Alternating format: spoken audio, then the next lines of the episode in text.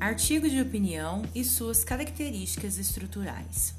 O gênero textual artigo de opinião é um meio de comunicação que tem como função, ou seja, intencionalidade, tratar sobre um tema, assunto, por meio de argumentos que são justificativas que comprovam a opinião que o autor propõe no texto.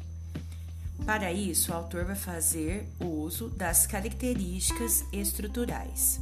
São elas: tema, assunto que será discutido no texto, questão polêmica, pergunta que se faz para o tema, para traçar o ponto de vista, ponto de vista, que é concordar ou discordar em relação ao tema, argumentos, que são os meios que o autor do texto vai utilizar para justificar o ponto de vista estabelecido por ele na tentativa de convencer o leitor.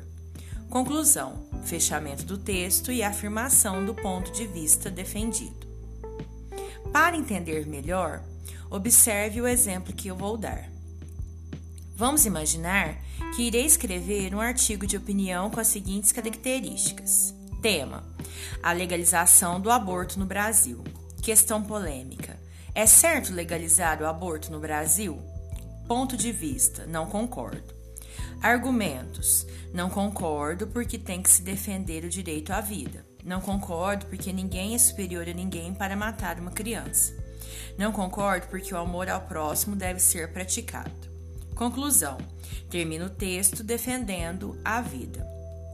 É importante lembrar que, mesmo que o texto, artigo de opinião, vai tratar sobre a opinião que eu tenho deste assunto, eu não posso escrevê-lo na primeira pessoa do singular, eu, preciso escrevê-lo sobre duas maneiras diferentes.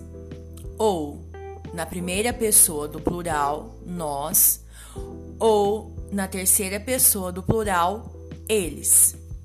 Assim, termino meu esquema para produzir um artigo de opinião sobre a legalização ou não no aborto no Brasil. Bons estudos!